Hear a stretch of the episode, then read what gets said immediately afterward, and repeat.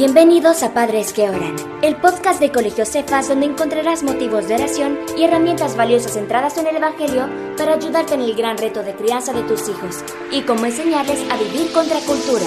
Con ustedes, nuestra anfitriona Samantha Carrade García. Para que lleve la secuencia de las enseñanzas. Me avisa, Mr. Tony. Listo. Bueno, en las sesiones anteriores pues hemos estado examinando el desafío de delante de nosotros eh, con esta generación, la generación Z. Hemos estado también hablando de la singularidad de esta, de esta generación. Estuvimos estudiando características de ella y, y uno se queda impresionado de ver cómo cuadra esa lista con lo que estamos viviendo en nuestros niños y jóvenes. Y la semana pasada pues vimos la parte uno de eh, El amor se relaciona, conectándonos con nuestros hijos. Y veíamos, a ver, vamos a hacer un pequeño examen para los que están aquí presentes. Eh, ¿Cuál es una de las características o de las luchas más grandes de la generación Z? ¿Alguien me la puede decir? Ese es uno de los escapes, es cierto el consumismo es uno de los escapes o, relaciones sustitutivas, le llamábamos, tiene razón María José, gracias.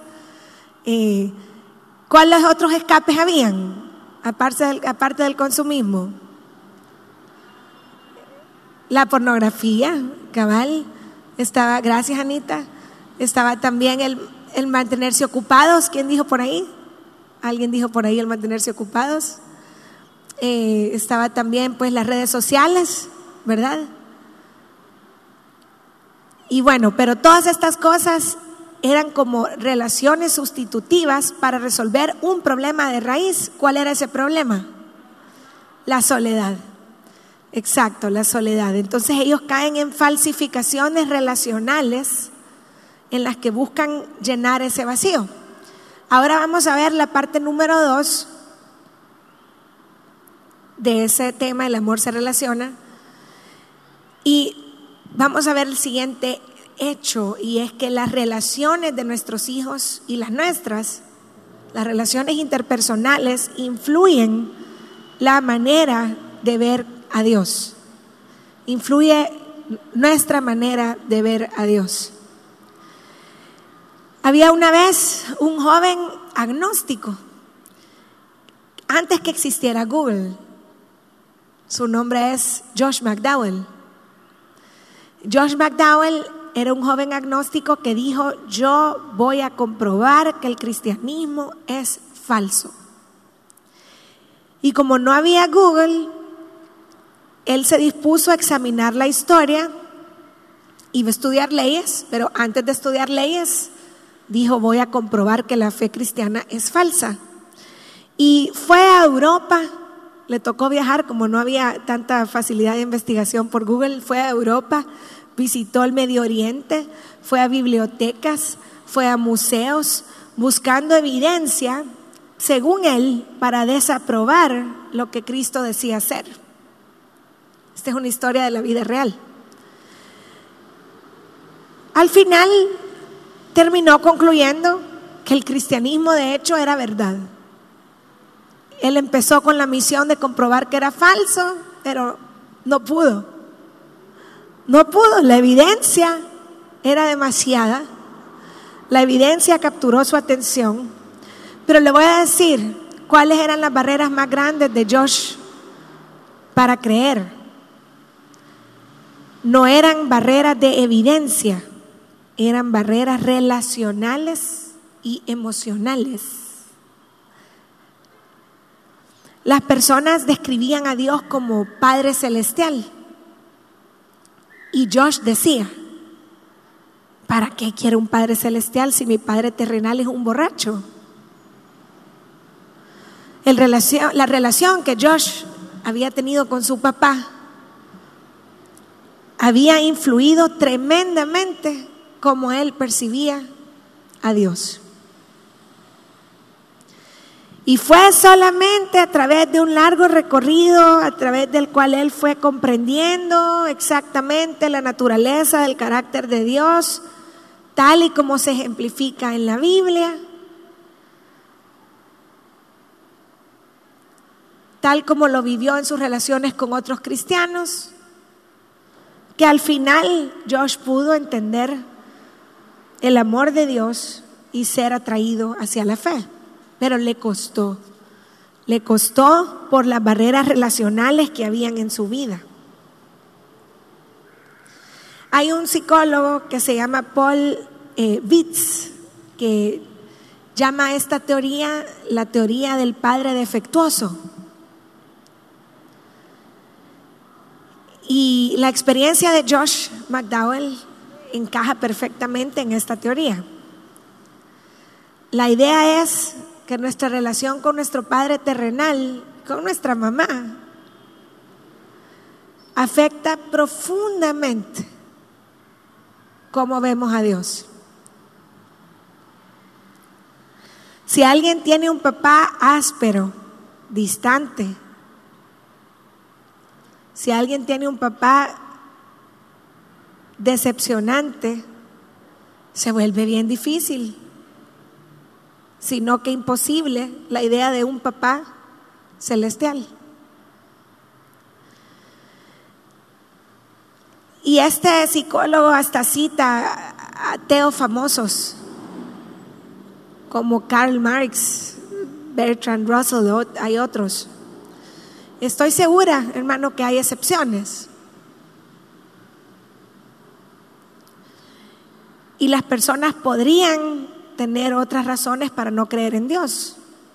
No, no es la única razón para no creer en Dios, una mala relación con sus papás. Pero Bitz enfatiza lo profundo que las relaciones sí influyen en cómo vemos a Dios.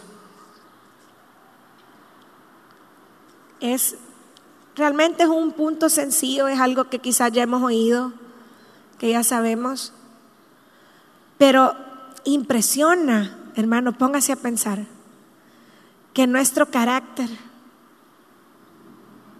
que la manera como decidimos utilizar el tiempo, que nuestras interacciones diarias con ellos en momentos de estrés y en momentos de calma. Pueden moldear su comprensión de Dios.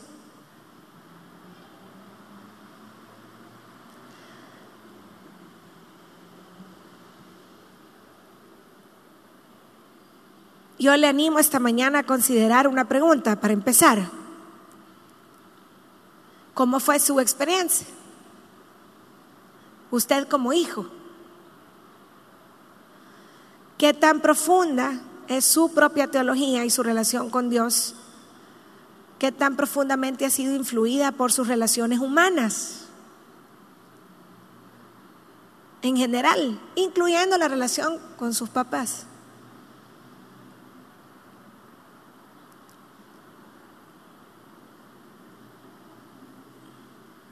Piense por un momento. Y la otra pregunta es aún más confrontativa.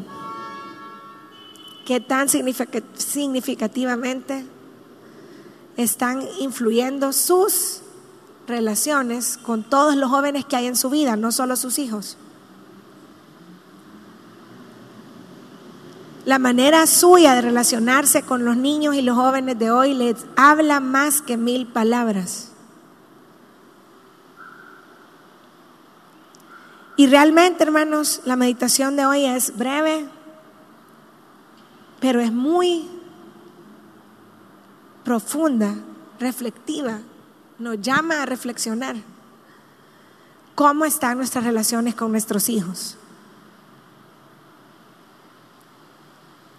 Si usted no lo diga así duro, pero del 1 al 10, usted le pudiera poner una nota a su relación con sus hijos. Y tal vez va a ser diferente para cada uno de ellos. Yo no estoy queriendo, la idea no es traer culpa, ¿verdad? No hay condenación para los que estamos en Cristo Jesús, amén. Tampoco la idea es em, traer desesperanza. Pero yo digo, y al hablar con los jóvenes en general de estos tiempos, que vale la pena que como padres paremos a, preguntarnos a nosotros mismos, ¿cómo puedo mejorar? Vea, siempre hay campo para mejorar. Tal vez, tal vez estoy segura que usted es un buen papá, una buena mamá. Si no, va, un ejemplo claro, está escuchando este podcast o está aquí en el templo. Y eso no viene de nosotros, viene de Dios que nos pone en el corazón exponernos a su palabra para ser mejores papás. ¿Cuántos dicen amén? Pero hermanos, puede ser que estemos arrastrando hábitos a la relación con nuestros hijos que vienen de relaciones insanas con nuestros papás. Por ejemplo, si nos enojamos con ellos, esperamos que ellos tomen la iniciativa de pedir perdón. Y tal vez los dos nos equivocamos, tal vez los hipótesis se portaron mal, pero como papás, ¿de quién debe ser la iniciativa de cortar distancia? ¿De quién debe ser la iniciativa? Nuestra. Sí, hermana, pero es que usted no sabe que mi hija en la casa no hace nada, no ayuda, nos miente.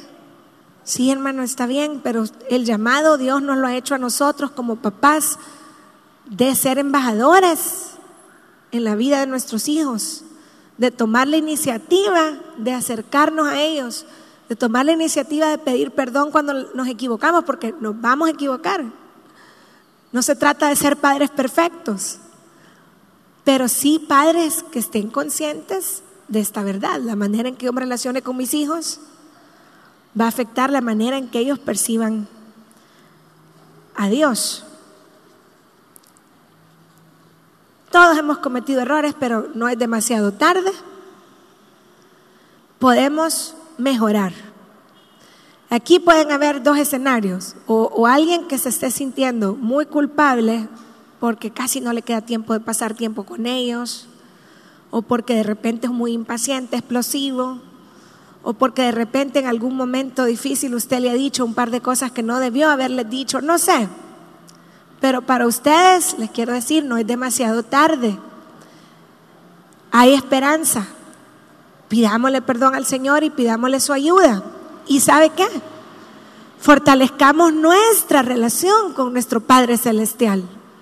Si nosotros estamos llenos de la palabra de Dios, si nosotros estamos llenos de su Espíritu Santo, eso se va a rebalsar el fruto del Espíritu, amor, gozo, paz, paciencia, benignidad, bondad, fe, mansedumbre y templanza, rebalsado en nuestro carácter para poder ser instrumentos de Dios para con nuestros hijos.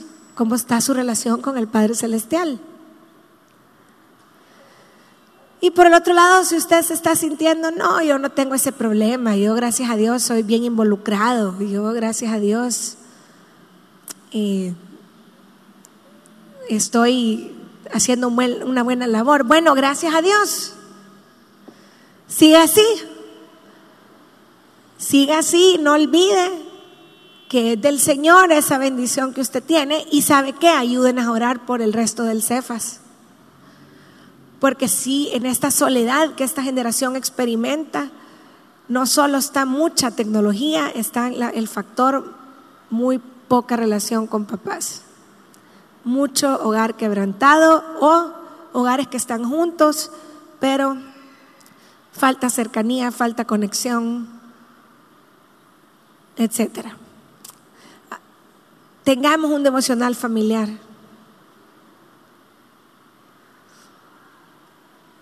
Comamos juntos algunos tiempos de comida, salvo alguna excepción médica que no se pueda.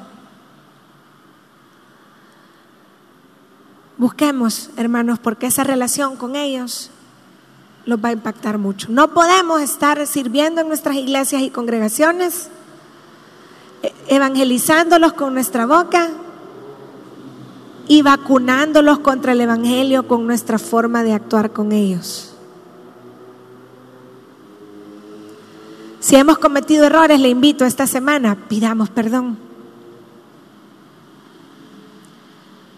Pidamos perdón. y busquemos corregir, busquemos mejorar. Siempre hay donde mejorar.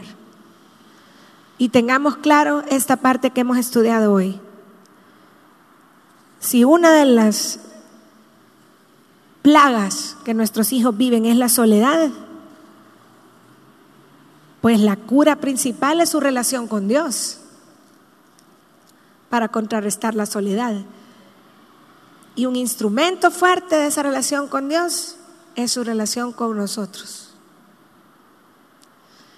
No, hermana, que para eso yo los tengo en colegio cristiano. Hermano, discúlpeme. El llamado es nuestro como padres. Sí está bueno que estén en colegio cristiano, sí como colegios están haciendo esfuerzos. Sí no se vaya a perder el taller Juventud Post Pandemia que empieza el sábado que viene eh, y luego hay otras fechas posteriores por si usted no puede este sábado. Eh, sí, vaya a la iglesia, llévelos a jóvenes, llévelos a escuela dominical, sí, pero eso no sustituye o no nos da el chance de tener el carácter que queramos, de ser distantes en casa, de que el estrés y las cosas de la vida nos absorban la ansiedad y nos quite chance de conectarnos con ellos. Amén. Es un es una exhortación, es una palabra de ánimo. Yo sé que estamos cargados con cosas de la vida, finanzas, salud, y uno siente a veces falta de fuerza. Por eso está bueno que vengamos a orar juntos, a recargar baterías, para poder ser instrumentos en manos de Dios. Amén. Cierre sus ojos. Padre, te necesitamos a ti más que a nadie. Ayúdanos a mejorar como papás. Perdónanos donde nos hemos equivocado. Ayúdanos a pedir perdón. Danos la humildad. Danos la iniciativa a tomar ese primer paso de acortar distancia a dar ese primer paso de reanudar la comunicación con nuestros hijos donde se ha cortado. Gracias por acompañarnos. Recuerda que no somos padres perfectos, sino que por la gracia de Dios somos padres que oran. Hasta el próximo episodio.